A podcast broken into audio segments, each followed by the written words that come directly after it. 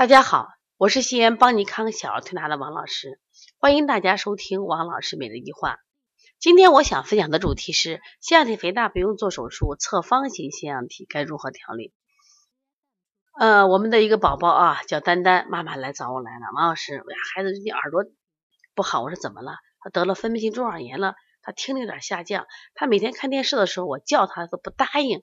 后来我到医院一看，医生说了得了。因为腺样体肥大引起的分泌性中耳炎，说需要做手术。我说不要做手术嘛，我说腺样体肥大好调着的嘛，为什么要做手术呢？他说医生说嘛，要不然就会引起这样的，这孩子听不见了。我说对着嘞，我说咱们现在要赶紧干预及时治疗，因为要做这个中耳炎的这个手术的话是耳骨膜穿刺，同时他把他把那个积水引出来，但是这不解决根本问题啊，根本问题你你是腺样体肥大引起的，所以他必须把腺样体切除。我说我给他讲了一些关于腺样体的知识。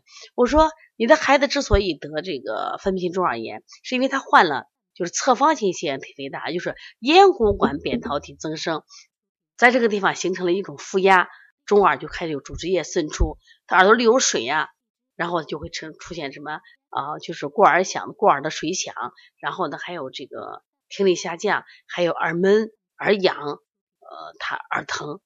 对对对对，他都有这些症状。我以前没重视。我说这个呢，呃，关键问题要在哪儿呢？要在哪下功夫呢？要在腺样体肥大下功夫呢。我说现在根据孩子判断啊，你是孩子是哪种类型的腺样体？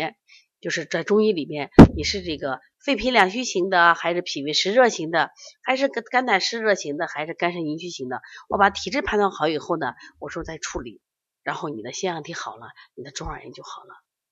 那么还有个家长，他的孩子也是得了这个中耳炎，家长就一直吃抗生素。我说为什么要吃的？说医生让吃的。我说是你们着急逼的医生开的药吧。中耳炎分为化脓性的中耳炎和非化脓性的中耳炎。一般腺样体肥大引起的中耳炎是非化脓性的，他一般不吃这个抗生素，吃了不顶用。如果他合并有细菌感染的，可以吃点。如果是化脓性的这个分泌中耳炎，那你就要吃点药的。所以家长搞不清这个胡治呢。结果导致孩子受伤害，所以说以后遇到侧方性腺样体，孩子耳朵有一些问题，赶紧过来调理。那邦尼康呢，现在对腺样体调理，我们都实行签约调理。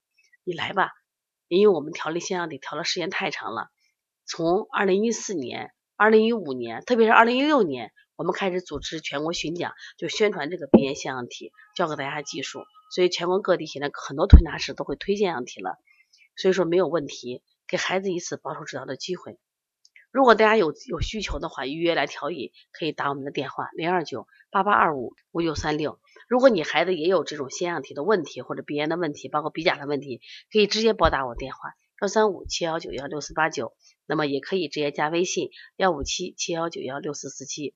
如果微信不能及时回复的话，直接拨打电话就好了。如果想购买我们小孩鼻炎腺样体的书，可以在淘宝搜这本书，叫《鼻炎腺样体的四合一疗法》。